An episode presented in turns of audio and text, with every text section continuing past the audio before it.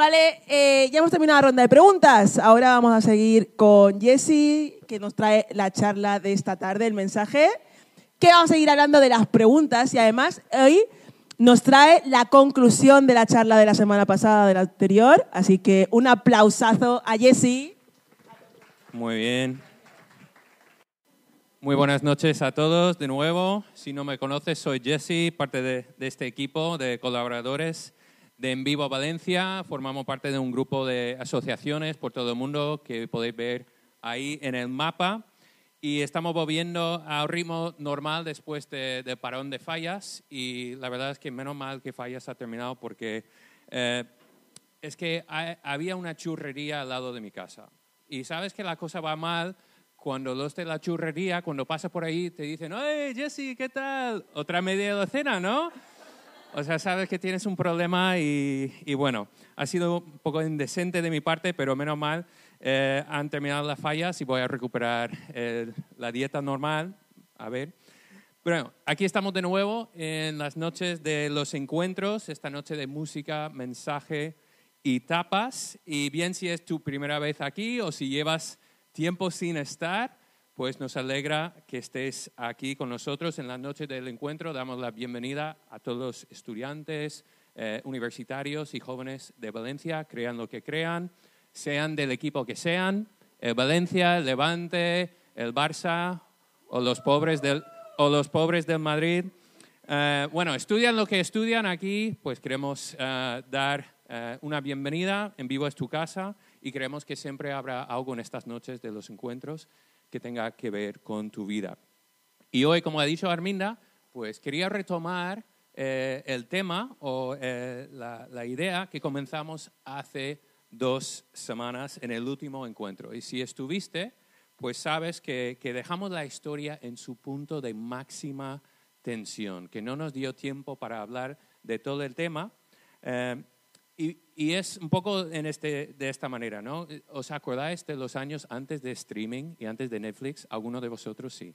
Um, uh, pues antes, antes de que existiera Netflix y streaming, tenías que ver y esperar cada semana el próximo capítulo de tu serie, ¿no? No podías pasar directamente, ver la siguiente temporada y a veces tenías que esperar un verano entero esperando qué iba a pasar en esta serie. Y a veces ponían eh, estas palabras escritas o esta palabra escrita en la pantalla, continuará, ¿no? Y luego sufrías todo el verano esperando eh, la siguiente capítulo, el siguiente capítulo. Pues dejamos la historia a medias la semana pasada y dejamos a nuestros dos protagonistas con las manos en la masa, o más bien con la manzana en la mano y con la boca llena.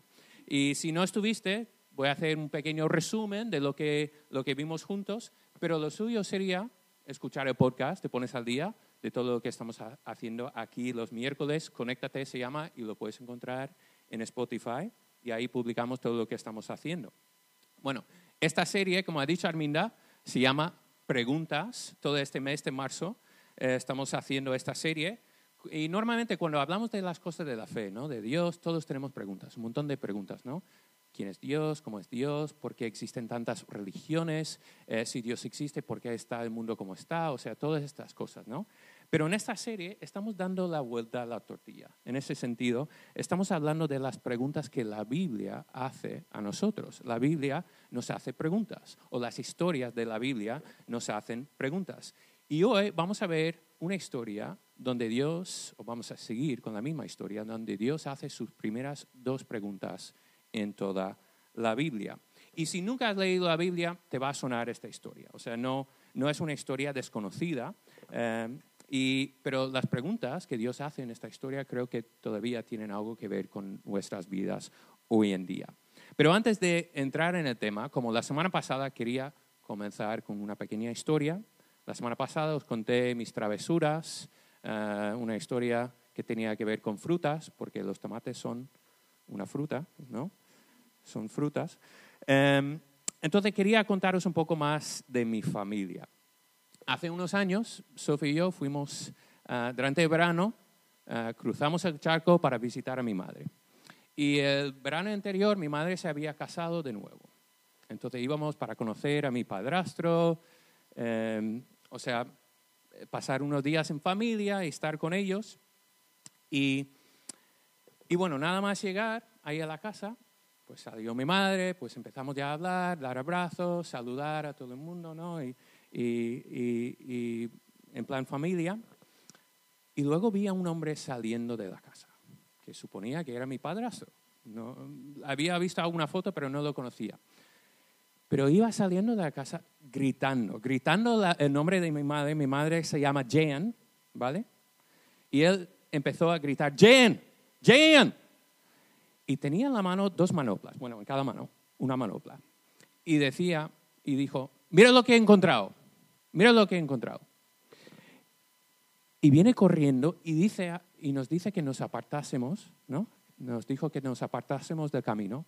Tenía una serpiente en la mano. Y dice, mira lo que he encontrado en la casa. O sea, la casa tenía serpientes. Y no solo la casa, sino la habitación donde Sophie y yo íbamos a dormir. Y va, cruza todo el jardín de la casa, cruza la calle, suelta la serpiente en el jardín de la vecina de enfrente y Sophie me mira y me dice, vamos a un hotel. Porque nadie quiere dormir con serpientes, nadie quiere serpientes en su casa, nadie ni siquiera quiere serpientes en su jardín, ¿verdad? Cuando abrimos la Biblia y vemos la página 3, encontramos una historia curiosa donde la pareja en esta historia tiene este problema. Tienen una serpiente en su jardín y es una historia muy conocida, pero de verdad conocemos esta historia, de verdad entendemos lo que esta historia quiere contarnos. Entonces, aquí tenemos a la pareja y la semana pasada, este, este es un pintor alemán del 1513, me parece. Eh, empezamos la semana pasada hablando de la historia de el hombre y la mujer en el jardín de Edén. Es una historia que empieza en la página 3 de la Biblia. Dije que en página 1 y página 2, o sea, los primeros dos capítulos de la Biblia, en el libro de Génesis, tenemos una descripción preciosa del comienzo del mundo, del universo, del ser humano. No es una descripción científica, pero es una descripción que el autor quiere decirnos quién ha hecho el mundo, para qué ha hecho el mundo y por qué el mundo es como es ahora. Entonces, el relato de Génesis afirma que nuestras vidas y esta tierra, este universo, no es un producto del azar, el tiempo, la casualidad, sino es una creación de Dios. Y todo lo que Dios creó era bueno, muy bueno. Entonces Dios coloca al hombre y la mujer en un jardín y les provee de todo. Tienen todo cuanto necesiten. Y están ahí para disfrutar del jardín, para cultivar el jardín, para cuidar el jardín. Y básicamente era el paraíso. Dios decía, este paraíso, paraíso es vuestro. Todo es vuestro menos una sola cosita. El árbol del bien y del mal. El árbol del conocimiento del bien y del mal. Y vimos la semana pasada que Dios les había dicho, si comieran de este árbol, morirían. Entonces, ¿qué hace la pareja? pues comen del árbol, ¿no? La cagan, escuchan la voz de la serpiente y comen de la fruta. O sea, deciden tomar su propio camino, hacen eh, el opuesto de lo que Dios les había dicho, con, solo, con una sola regla, no eran capaces de seguirla, ¿no?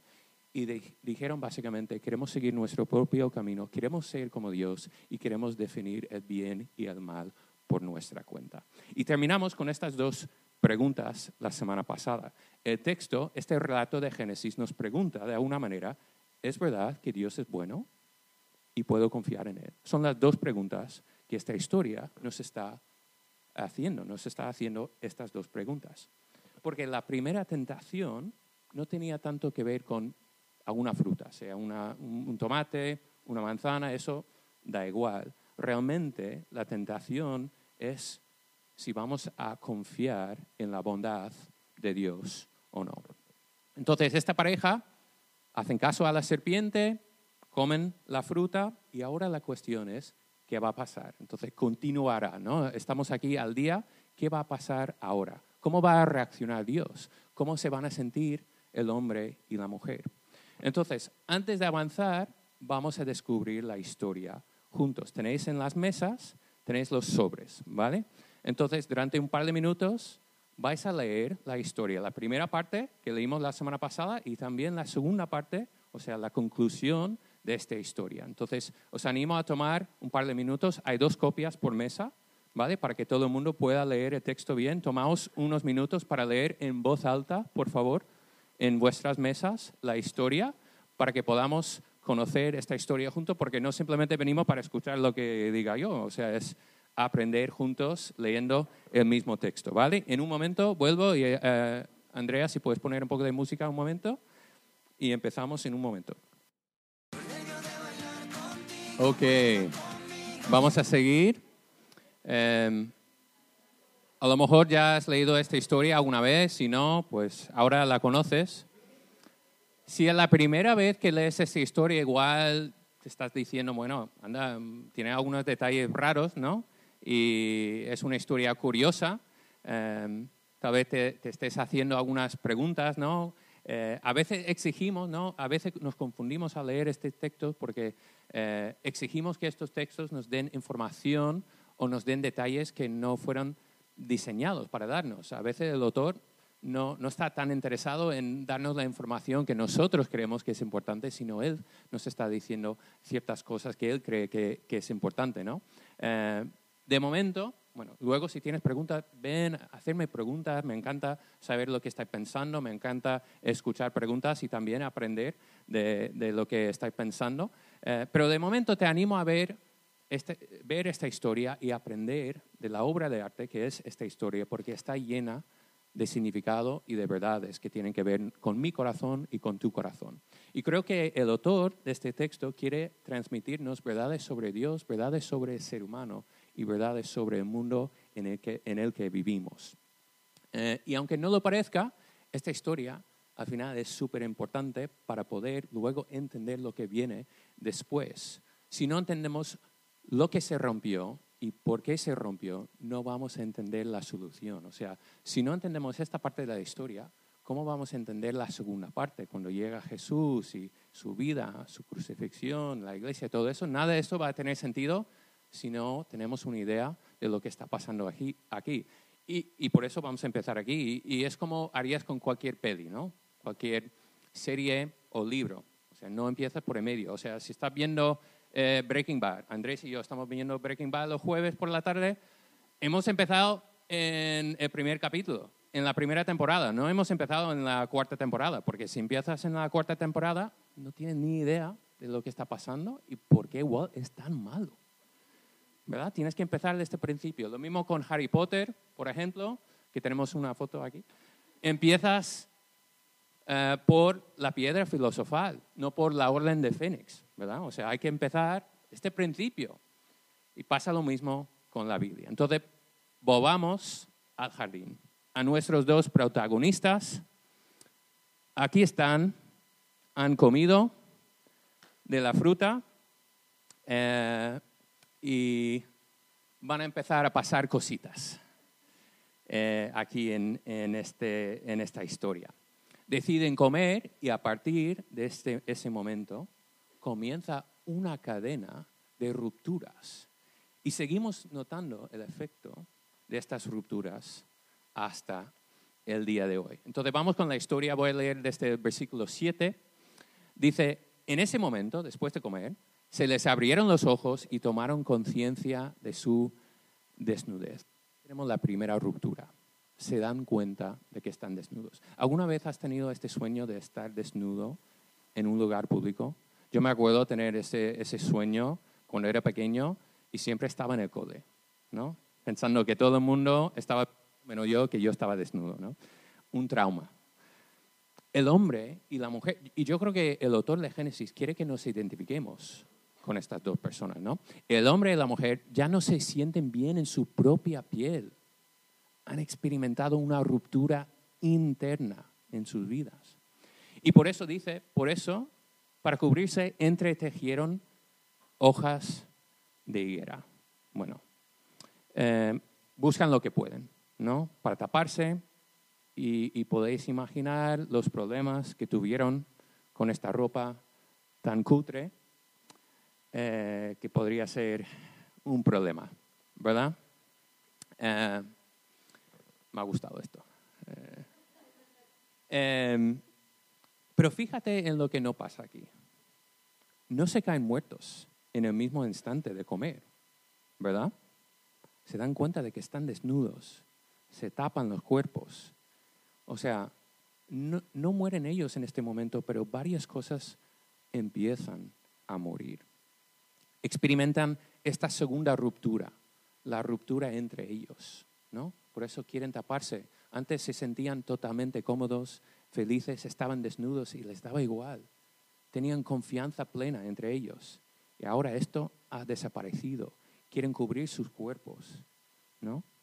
Ahora algo ha cambiado y por primera vez se sienten vulnerables, expuestos y avergonzados.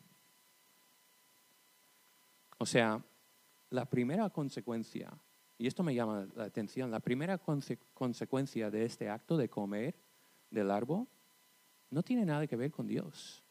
Tiene que ver con la relación entre ellos y también dentro de ellos mismos. La historia sigue. Versículo 8 dice, cuando el día comenzó a refrescar, oyeron el hombre y la mujer que Dios el Señor andaba recorriendo el jardín. Entonces corrieron a esconderse entre los árboles para que Dios no los viera. O sea, no bastaba estar tapado con hojas de higuera, querían esconderse aún más. Pero Dios el Señor llamó al hombre y le dijo, ¿dónde estás? El hombre contestó, escuché que andabas por el jardín y tuve miedo porque estoy desnudo, por eso me escondí. Cuando escuchan que Dios se acerca, que se supone que habían estado siempre en, una relación de plena confianza con Dios, pero ahora ni, ni siquiera quieren que Dios los vea, ¿verdad? Porque tienen miedo, tienen miedo. O sea, esa ya es la tercera ruptura, la ruptura con, la, con Dios, esa relación con Dios. O sea, en una cuestión de, de unos pocos versículos, ¿verdad? Eh, vemos que esta historia ha dado un giro eh, trágico, triste. La vergüenza el miedo, la desconfianza y la inseguridad han entrado en el mundo. Y desde entonces los seres humanos luchamos con estos sentimientos, ¿no? O sea, ellos nunca fueron diseñados para sentir estos sentimientos. O sea, lo que Génesis quiere contarnos es que esto no es el plano original. ¿no? Lo que tú y yo experimentamos ahora no refleja el propósito original que Dios quiere para nosotros. Y desde este momento en el jardín, todos experimentamos estas tres rupturas. Rupturas internas a nivel emocional, a nivel psicológico, rupturas sociales, es decir, nos cuesta relacionarnos el uno con el otro, nos cuesta tener relaciones sanas. Y luego la ruptura espiritual con Dios. Dios nos da miedo y luchamos con estos sentimientos de miedo, de creer que, que si Dios o si la gente nos conociera de verdad, no nos aceptaría. Y nos tapamos, ¿no? Tanto los cuerpos con ropa, tapamos nuestras emociones y por supuesto tapamos nuestro fallo porque no queremos que nadie vea esa parte rota, necesitada que todos tenemos. Pero mira la reacción de Dios la reacción de Dios. Ellos no, se han, no, han caído, no han caído fulminados en el acto de comer, ¿verdad? Dios no ha entrado en una nube con un relámpago en la mano para castigarlos, como a veces la gente piensa. Esta no es la imagen de Dios en esta historia. ¿Qué dice Dios? ¿Dónde estás? ¿Dónde estás? Es la primera pregunta que aparece en la Biblia que Dios hace. Y no es una pregunta acusatoria. ¿verdad? Es una pregunta de búsqueda, de amistad, de acercamiento. ¿Es que Dios no sabía dónde estaban? Creo que sí, ¿no? Pero los busca porque quiere restaurar la relación con ellos. Antes de seguir, déjame comentar una cosa aquí, que a veces la gente se lía, a veces, o sea, es buena pregunta, a veces le dice, si Dios los ama tanto, ¿por qué ha puesto un árbol ahí que conllevaba un castigo? O sea, Em, ¿Por qué Dios ha puesto este árbol en medio del jardín? Tal vez podamos verlo de esta, de, esta forma, ¿vale? De alguna manera, en el jardín, en Edén, eh, Dios decidió tomar un riesgo, ¿no? Porque aunque había creado el hombre y la mujer para una relación de amor, comunión entre él y también entre ellos, también los creó libres. Los creó libres para elegir, para tomar sus propias decisiones, no los creó como robots. Y no nos ha creado tampoco como robots. O sea, Dios nos ama tanto que respeta nuestra individualidad, nos deja libres para elegir si queremos una vida en comunión con Él o no. O sea, el amor no es el amor si es obligado y Dios no obliga a nadie. Pero aun cuando le damos la espalda a Dios, Dios nos busca porque somos sus criaturas preciadas. Y como cada buena madre y cada buen padre sabe, para restaurar una relación es importante que la verdad salga a la luz. Entonces Dios hace su segunda pregunta que pone aquí. Em, sí, ahí está. En el 11 dice, ¿y quién te ha dicho que estás desnudo? ¿Quién te ha dicho que estás desnudo? Es decir, ¿quién has estado hablando? ¿Verdad? ¿Qué te han contado acerca de ti o acerca de mí? ¿Qué voz estás escuchando? Y luego Dios dice, en el 12 dice, o en el 11 dice, ¿acaso has comido del fruto del árbol que, que yo te prohibí comer? Y él respondió, el hombre, la mujer que tú me diste, ¿eh? fue idea tuya, Dios, no, yo no la pedí. Eh, la mujer que tú me diste, por compañera, me dio de ese fruto y yo lo comí. Y entonces Dios el Señor le preguntó a la mujer, ¿qué es lo que has hecho? La serpiente me engañó y comí, contestó ella. ¿no? Aquí tenéis que ver, es, es comedia y también es trágico, ¿no? Tragicomedia, o no sé cómo se dice eso, ¿no? Pero es, es triste, pero también es, es, la parte más graciosa, ¿no? Em, se culpan mutuamente, es un rodeo de acusaciones, nadie tiene la culpa, ¿verdad? Y yo creo que aquí vemos también que llevamos desde el principio viéndonos como víctimas y queriendo evitar admitir nuestra culpabilidad. Es una historia que nos cuenta muchísimo acerca del ser humano. A veces llamamos esta historia la caída cuando entró el pecado y sus consecuencias en el mundo. Y es una parte muy corta de la Biblia, pero es una parte en el gran relato bíblico que estamos estudiando en los triples, entre semana, en los grupos pequeños estamos estudiando este gran relato bíblico y es una parte importante de este relato. La caída, cuando entró el pecado en el mundo. Y el pecado es una palabra que chirría, ¿verdad? Es, es como una palabra que molesta, no es una palabra popular, pero fíjate, es una palabra necesaria, seas una persona de fe o no. Eh, el pecado siempre genera una separación. O sea, dentro de ti en tus relaciones y también con Dios. O sea, cuando tú pecas, cuando yo peco, no estamos haciendo daño a Dios directamente, estamos haciendo daño a nosotros mismos y a las relaciones que tenemos. Y algunos dirán que el problema es la idea del pecado, que tenemos que eliminar esta categoría porque la categoría en sí hace daño. Pero esto es una equivocación en toda regla. Porque si el pecado no existe, fíjate, pues entonces no existe nada prohibido, ni nada malo, ni nada bueno. No existe ni injusticia, ni justicia, ni existe el bien ni el mal.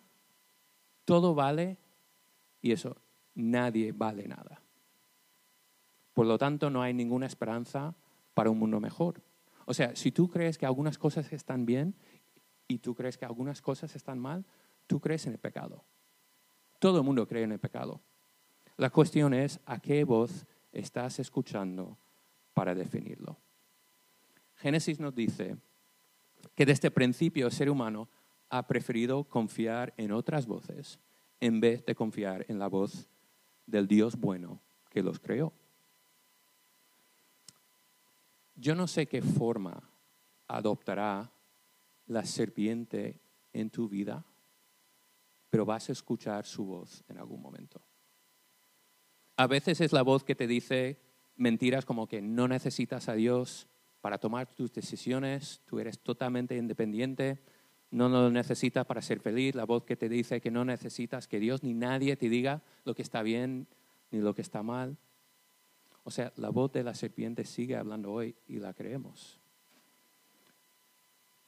Por ejemplo, es la voz que dice cosas como, tú no vales lo suficiente si no tienes X, Y o Z, o que eres una basura, o que nadie te va a querer, o que tú eres lo que haces, o tú eres lo que sientes, o tu sexualidad es tu identidad, o que a Dios no le importas, o simplemente la idea que Dios no existe, haz lo que quieras.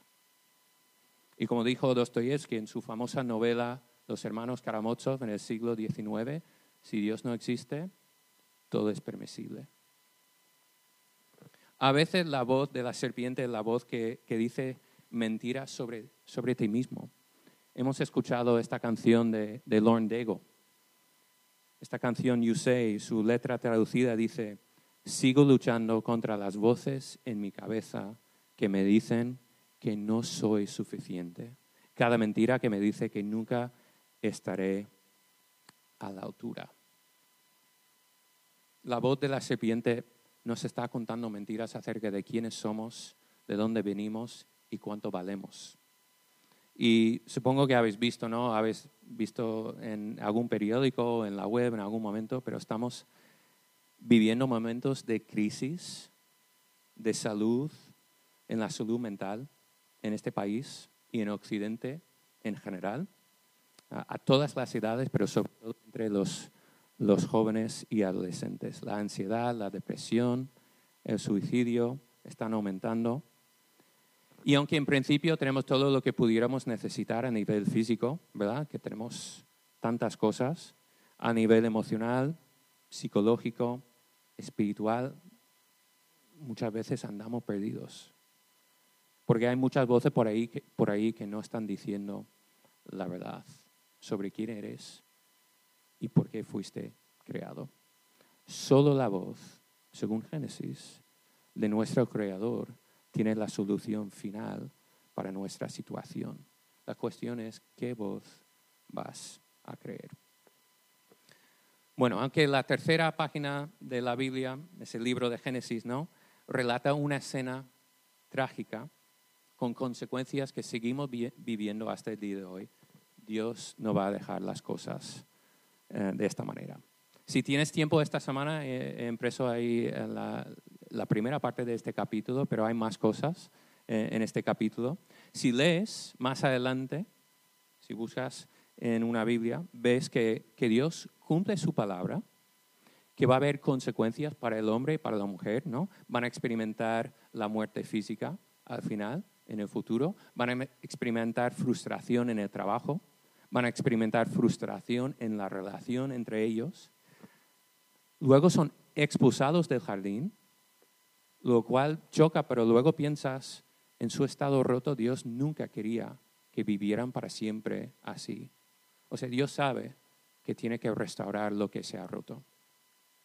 Dios no los abandona. Si sigues leyendo, encuentras un detalle que les hace ropa de piel en vez de esta ropa cutre que se puede confundir con ensalada, que sería algo muy triste. ¿no? Les hace ropa de pieles.